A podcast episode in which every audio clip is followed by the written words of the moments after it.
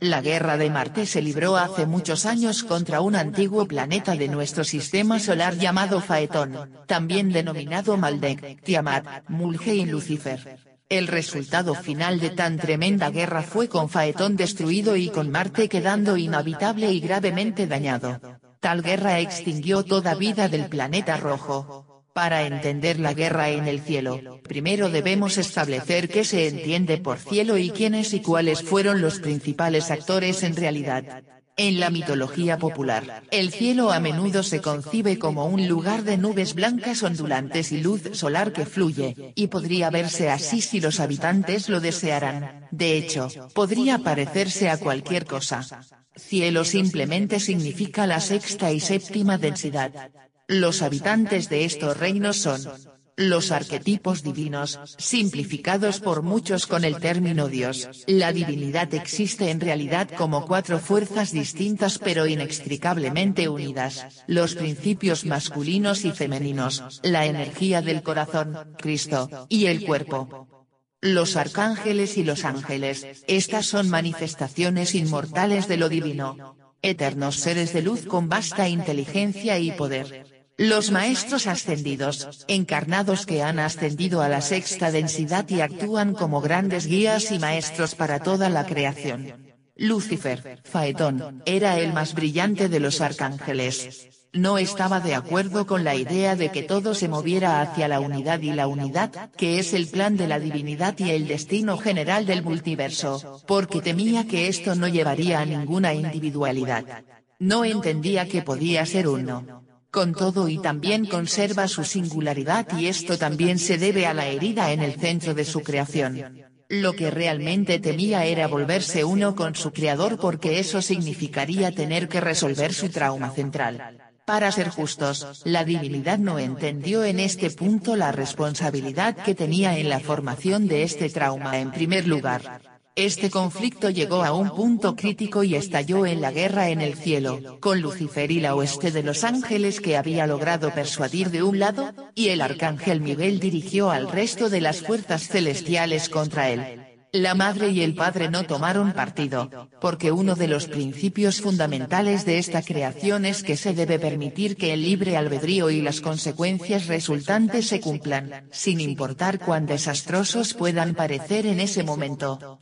Larga historia corta, Lucifer perdió. Él y todos los que se habían puesto del lado de él fueron expulsados del cielo, lo que significa que Miguel esencialmente enlazó los cuerpos de luz de los rebeldes y los transmitió a través de las densidades, a través del espacio y el tiempo, a nuestro sistema solar. Se pensaba que estos ángeles caídos podían aprender algunas lecciones valiosas de las limitaciones y la solidez de la realidad de la tercera densidad, por lo que el haz de energía que los llevaba aquí contenía codificación escrita para unir a los rebeldes a la tercera densidad.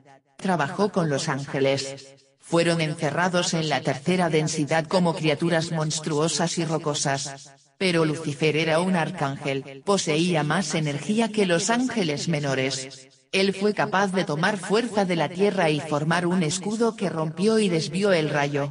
Pudo desviar la codificación lo suficiente como para retener algunas de sus capacidades psíquicas y pudo manifestar un cuerpo para sí mismo, encarnarse en un cuerpo o simplemente existir como energía consciente. Desde entonces ha encarnado muchas, muchas veces, como miembro de los Anunnaki, como actor en las trece líneas de sangre reales, y como humano, y a través de sus innumerables pruebas y lecciones, ha sido redimido y existe ahora como un gran arcángel de amor incondicional, un salvador y redentor de los injustamente desterrados al infierno. Esto es algo irónico, ya que muchas personas que adoran a Lucifer como un dios oscuro ignoran por completo que ya no es eso y que la entidad a la que le están dando su energía es Ariman y sus demonios. Pero en ese momento, cuando Lucifer y sus seguidores fueron desterrados a nuestro sistema, el efecto de ese enorme haz de energía arquetípica al tener una densidad mucho mayor a medida que pasaba a través de nuestro sistema solar, nuestra pequeña región del espacio-tiempo comenzó a espesarse.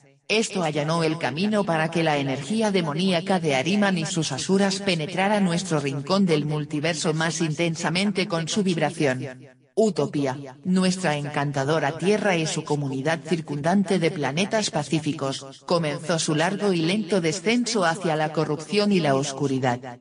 En el transcurso de dos millones de años, la vibración de nuestro sistema solar disminuyó gradualmente y la utopía se enfermó lentamente, y así fue durante este tiempo que un grupo que tuvo un gran rincor contra los dos planetas más densamente poblados de nuestro sistema, Maldek y Marte, vieron su oportunidad de regresar el grupo de trece líneas de sangre reales de Orión, las almas que fueron expulsadas de nuestro sistema por ser demasiado oscuras y violentas durante la época de la utopía, se asentaron en Maldek y comenzaron a influir y acelerar el declive de la conciencia de ese planeta, los seres de ese planeta fueron seducidos fácilmente por los hombres oscuros de Orión y rápidamente adoptaron sus ideales de servicio a uno mismo, tecnología y control, renunciar a su libertad en un intento de obtener una sensación de poder sobre sus circunstancias deterioradas, pero el anhelo por este tipo de poder y control es un círculo vicioso que solo lleva a querer más comenzaron a volverse beligerantes y luego amenazaron francamente a sus pacíficos vecinos marcianos, insistiendo finalmente en que Marte entregara su territorio al control maldequiano de manera voluntaria, o serían conquistados, colonizados y posiblemente eliminados. Algunos de los ciudadanos de Marte pidieron ayuda a sus familiares en las Pléyades y los pleyadianos respondieron enviando una flota de naves para ayudar. Irónicamente, Maldek tomó la llegada de la flota pleyadiana como una provocación y la utilizó para justificar su ataque a Marte. Utilizando tecnología electromagnético-gravítica, esencialmente un campo generado por tecnología, los maldequianos crearon una red de energía alrededor de su planeta que podría usarse como escudo y como arma contra el escudo natural de los marcianos, creado únicamente con conciencia grupal. Al usar esta arma, Maldek pudo interrumpir la red de energía marciana lo suficiente como para bombardear el planeta con bombas químicas venenosas, provocando reacciones en cadena en la atmósfera que convirtieron el aire en un humo tóxico. Esto sucedió muy rápidamente y la mayoría de los marcianos murieron antes de saber qué los golpeó. Muchas de estas almas regresaron a Sirio y las Pléyades, mientras que otras que estaban demasiado traumatizadas para acceder a esa vibración flotaban alrededor de la Tierra, esperando para encarnarse. Los marcianos más evolucionados, un grupo formado principalmente por aquellas almas originales que se habían asentado en Marte durante las guerras de Orión, pudieron escapar en sus cuerpos de luz. En represalia, la flota pleyadiana rodeó Maldek y le bombardeó con rayos de energía que comenzaron a desestabilizar el escudo de energía de Maldek. En pánico, los líderes de Orión de Maldek aumentaron el poder de su red en un intento de eliminar a toda la flota pleyadiana en una gran explosión de energía, pero su plan fracasó.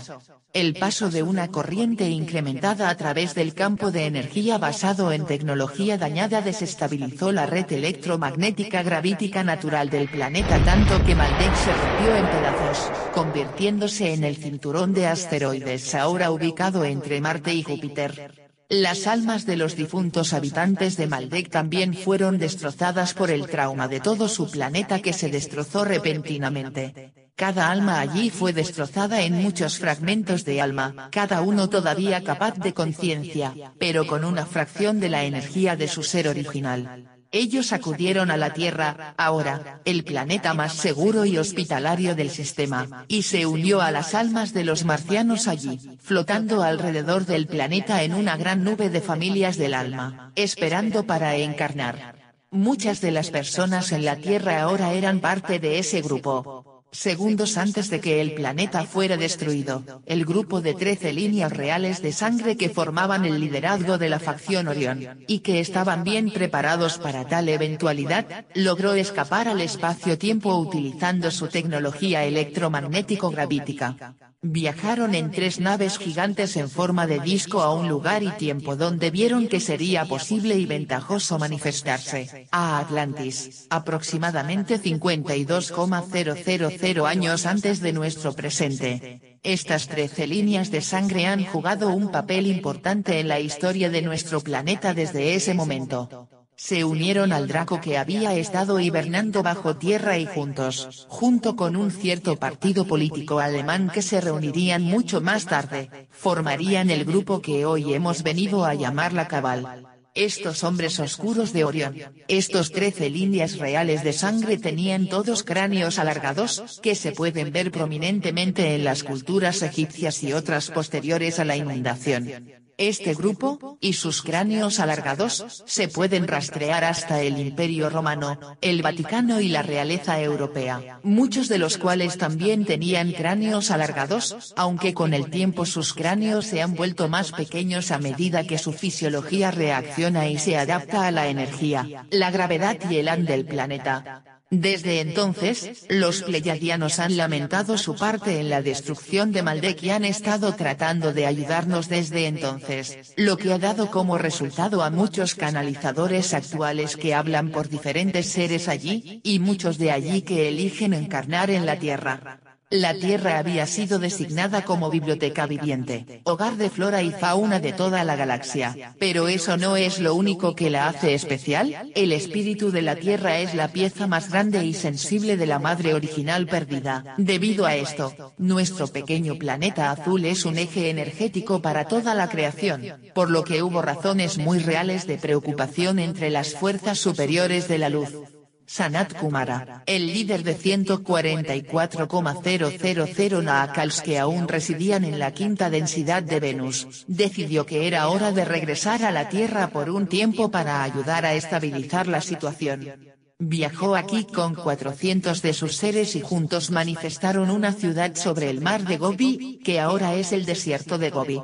Esta ciudad sería conocida como la Ciudad Blanca o Sambaya. Una vez que se estableció Sambaya, el resto de los Naakals hicieron el viaje desde Venus y tomaron la residencia previendo que estarían involucrados en la crianza de todas las formas de vida en el planeta durante un largo tiempo. Sanat Kumara decidió que una ciudad 3D debería construirse bajo tierra, directamente debajo de Sambaya, por lo que una parte de los Naakals manifestó algunos cuerpos de plasma 3D que podrían interactuar con la realidad de la tercera densidad en la Tierra, y comenzar la construcción del bajo Sambaya. El grupo de humanos de las Pléyades que se habían establecido aquí unos 17.5 millones de años antes ya había establecido una ciudad subterránea, dieron la bienvenida a los Naakals y también ayudaron con la construcción. Entonces los Naakals comenzaron el verdadero trabajo junto con el grupo pleyadiano y los marcianos más altamente evolucionados que habían escapado de la destrucción de la atmósfera de su planeta en sus cuerpos de luz, comenzaron a ayudar a las almas traumatizadas de todos aquellos que habían perecido en la guerra de Maldek Marte, que estaban flotando alrededor de la Tierra. En una gran nube, esperando reencarnarse aquí. Estas pobres almas estaban traumatizadas y fragmentadas habían perdido todas sus habilidades psíquicas y su memoria acásica y apenas eran sensibles. Ellos se encarnaron como homínidos primitivos, el género que conocemos como Homo habilis. Las diferentes familias de almas, cada una de las cuales estaba compuesta de fragmentos de un alma individual previamente intacta, se encarnaron en diferentes tribus, hasta el día de hoy, el 75% de las almas que habitan en la Tierra son de este grupo y, si bien algunas han evolucionado y se han curado con el tiempo, recuperando gran parte de su capacidad espiritual anterior, otras no lo han hecho y todavía están apenas por encima de sus antiguos antepasados homínidos en términos de conciencia. La razón por la que nuestro registro fósil muestra tantas especies diferentes del género Homo que aparecen y desaparecen posteriormente a lo largo de los millones de años que siguen esta época se debe tanto a la evolución como a la manipulación genética continua de los Naakals, así como a muchos otros grupos. De hecho, los descendientes de estas tribus serían eventualmente alterados en Homo sapiens por los Anunnakis aproximadamente dos millones de años después de la introducción del Homo habilis.